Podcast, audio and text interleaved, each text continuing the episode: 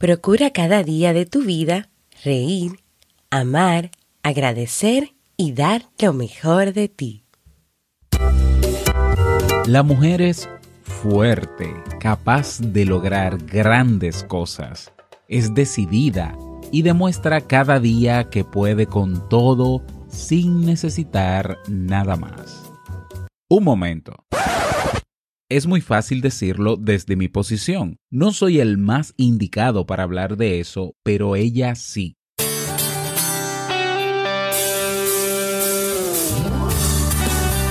Jamie Febles, psicóloga, escritora, madre y esposa, conduce este programa donde cada lunes te trae contenido de valor para que tú, mujer, puedas valorarte, amarte y empoderarte y así lograr lo que te propongas. Esto es vivir en armonía.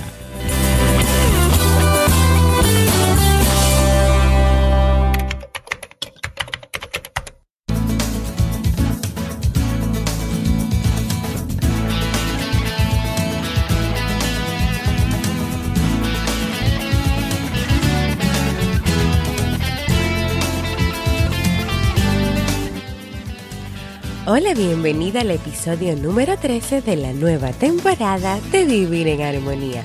Mi nombre es Jamie Febles y estoy muy contenta de poder encontrarme compartiendo contigo en este espacio.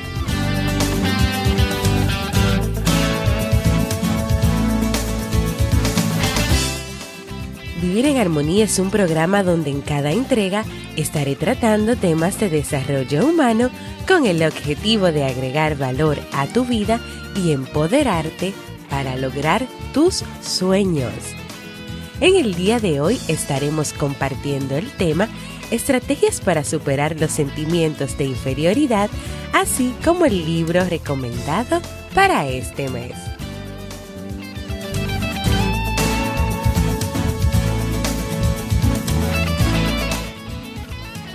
¿Me acompañas?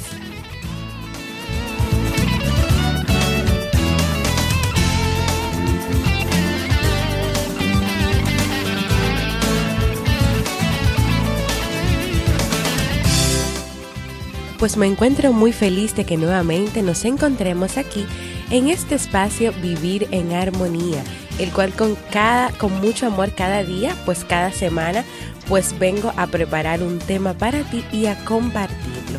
Y así como te mencioné al principio, vamos a estar trabajando el tema de los sentimientos de inferioridad y vamos a regalarte unas cuantas estrategias para poder trabajarlos. Así que vamos a darle inicio a este tema.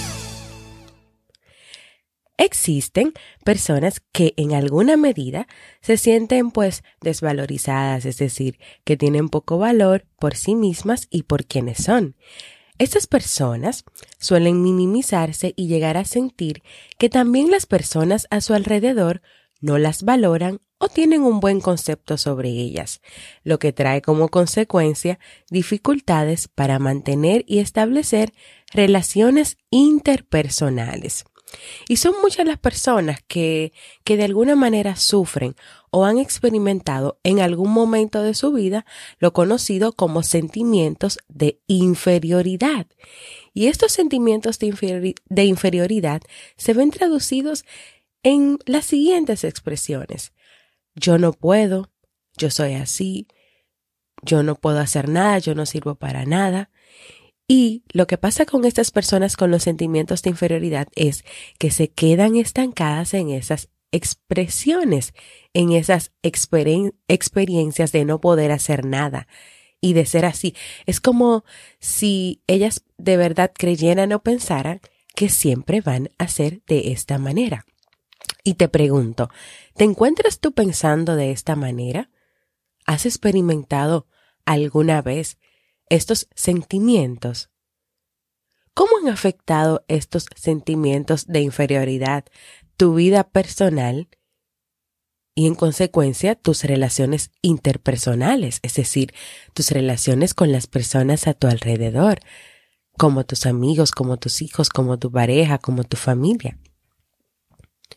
El psicólogo Gordon Alper define los sentimientos de inferioridad como una tensión fuerte y persistente que procede de una actitud emocional frente a las situaciones que vive la persona. Es decir, que la persona con sentimientos de inferioridad mantiene una actitud negativa y de yo no puedo ante las circunstancias de la vida. Y es como te, como te mencioné anteriormente, o sea, ante lo que le ocurre o ante cualquier situación, inmediatamente la actitud es yo no puedo. O sea, si se le presenta un, un reto, si se le presenta obstáculos que tiene que superar, la actitud es de yo no puedo. Yo nunca podré. Eso pasa con las personas con sentimientos de inferioridad. Vamos a ver un ejemplo.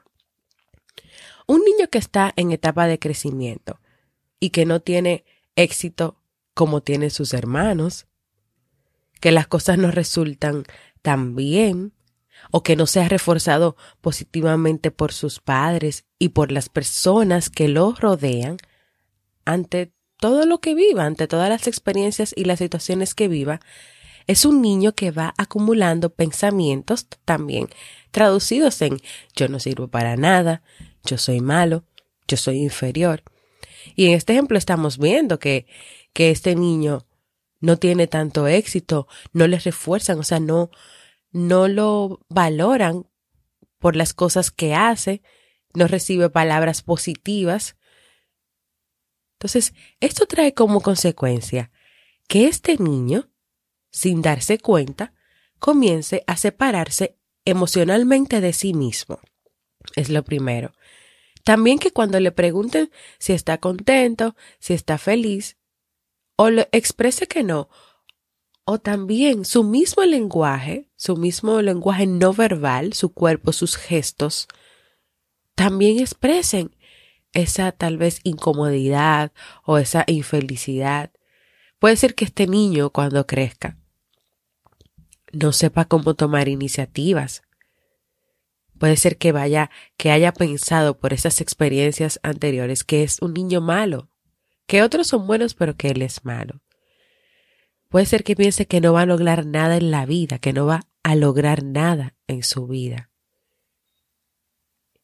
Que no es nada bueno, que no va a ser nunca nada bueno en la vida. Y desde ahí es que surgen y comienzan a nacer los sentimientos de inferioridad, de esas experiencias que tienen las personas en su infancia, con sus padres, con las personas a su alrededor. Imagínense que también este niño, durante estas experiencias de su vida, es siempre comparado o con los hermanos, o con los, o con los primos, o con los hijos de los padres, eh, hijos de amigos cercanos. Esas comparaciones son fatales para esa persona. Pero también Gordon Albert, el psicólogo, habla de algunas causas de los sentimientos de inferioridad, algunas situaciones que pudieran realmente también causar estos sentimientos en las personas. Pero antes de compartirlas contigo,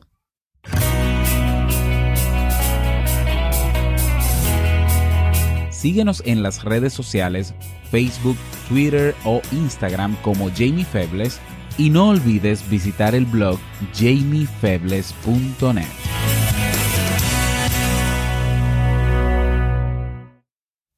Algunas causas que pueden pues provocar o producir estos sentimientos de inferioridad, este psicólogo decía que podía ser, por ejemplo, tener una debilidad física, es decir, alguna condición de salud o impedimento físico también el color de la piel, el estatus social, la educación escasa o experiencias de poco valor, de culpa, entre otros.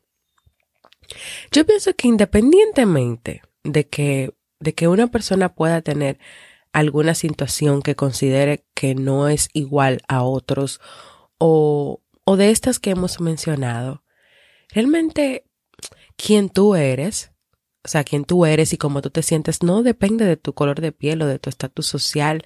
O sea, quién tú vas a ser en la vida no depende de eso. Va a depender de tu actitud, de la actitud con la que decides asumir las circunstancias de la vida. Y como hemos visto, una persona con sentimientos de inferioridad asume una actitud de, de que es pequeñito, de que es inferior, de que está minimizado, de que no puede hacer nada. Y esto hay que trabajarlo, esto hay que de verdad prestarle atención y trabajarlo. Y ya que hemos hablado de lo que es el sentimiento de inferioridad, de su origen, o sea, de dónde proviene y vemos que son, que viene de las experiencias desde que somos pequeños y algunas causas que, que Gordon Alport identifica como, como que también pueden causar que la persona tenga estos sentimientos, ahora me gustaría compartir contigo algunas recomendaciones para trabajar los sentimientos de inferioridad.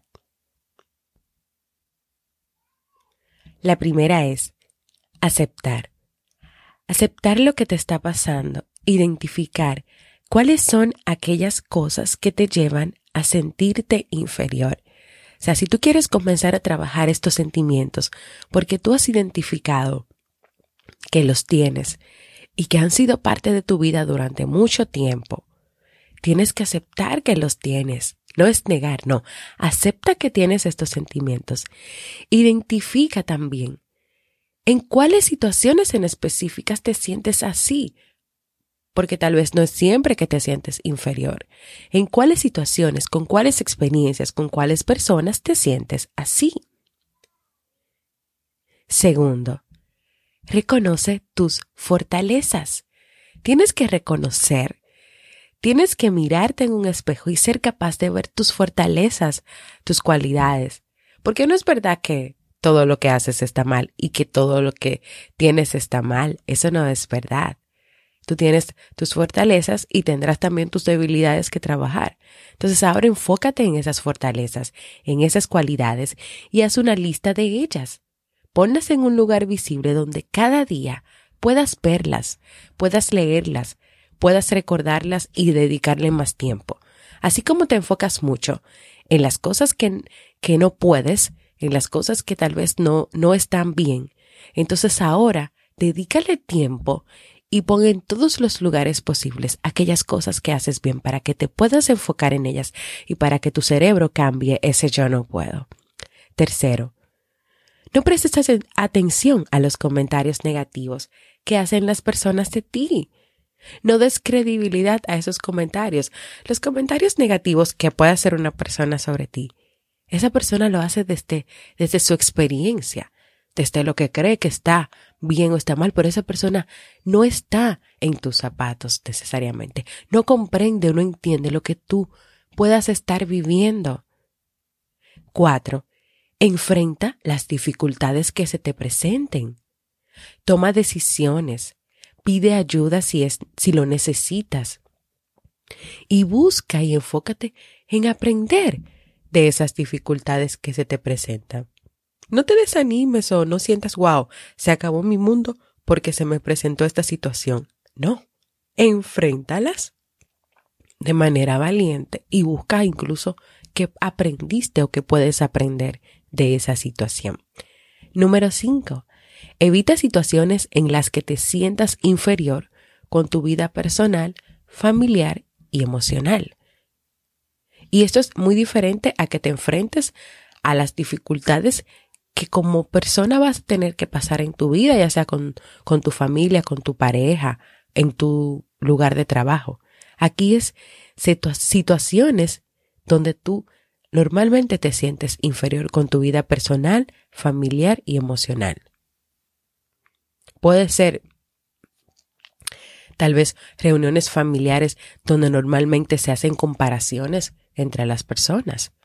Puede ser que en ese momento tú te retires un poco de la reunión o que no participes en ella o que expreses que no te sientes cómoda con esas cosas. Y por último, trabajar en tu autoestima, porque es importante que como no lo has hecho o no lo estás haciendo, comiences a valorarte y aceptarte como persona. Y así con estas estrategias hemos llegado pues al final de este tema. Cómo superar, o sea, estrategias para superar los sentimientos de inferioridad. Yo creo que aquí lo importante es que tú puedas reflexionar e identificar si te sientes de esta manera, por cuánto tiempo te has sentido de esta manera, qué has hecho para salir y superar estos sentimientos y tomar en cuenta estas recomendaciones para poder trabajarlas. Si no lo has pasado, si no te has sentido nunca así, pues puedes también incluso pues tenerlo ahí guardadito para si en algún momento de tu vida te sientes de esta manera, sepas cómo puedes enfrentarlo. Para terminar, quiero dejarte con esta frase de Eleanor Roosevelt. Nadie puede hacernos sentir inferiores sin nuestro consentimiento. Quiero escucharte, quiero invitarte a que compartas conmigo cómo te sientes, qué te gustaría lograr en tu vida, cuáles son los episodios que más te han gustado, incluso cuáles otros temas te gustaría que yo trabaje aquí en el podcast. Puedes mandarme un saludito, hazlo dejándome un mensaje de voz en jamiefebles.net barra mensaje de voz. ¿Sabes por qué? Porque para mí es importante escucharte. Y ahora vamos a pasar al segmento Un libro para vivir.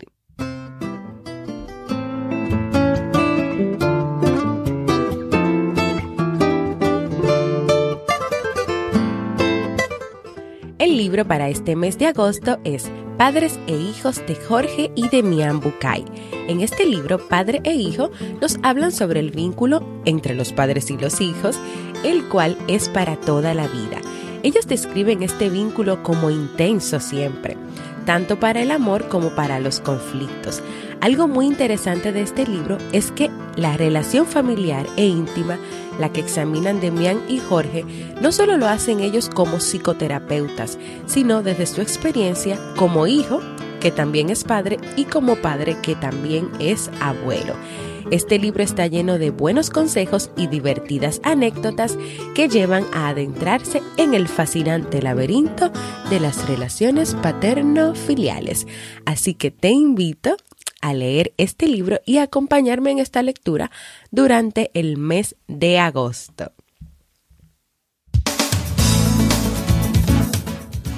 Y antes de despedirme, quiero recordarte que el jueves 10, para el jueves 10 de agosto, estaremos realizando el live en la comunidad de Facebook Vivir en Armonía. Regístrate en esta comunidad en Facebook para que ese día podamos vernos de manera virtual, vamos a decir, cara a cara, y trabajemos el tema de los límites. Si ese día no puedes estar presente, igual te puedes agregar porque se va a quedar grabado. Antes de despedirme, quiero invitarte a que formes parte de esta comunidad para que podamos también compartir experiencias y le demos seguimiento al libro para este mes. Gracias por escucharme. Para mí ha sido un honor y un placer compartir contigo. Así que nos, nos escuchamos el próximo lunes en Vivir en Armonía.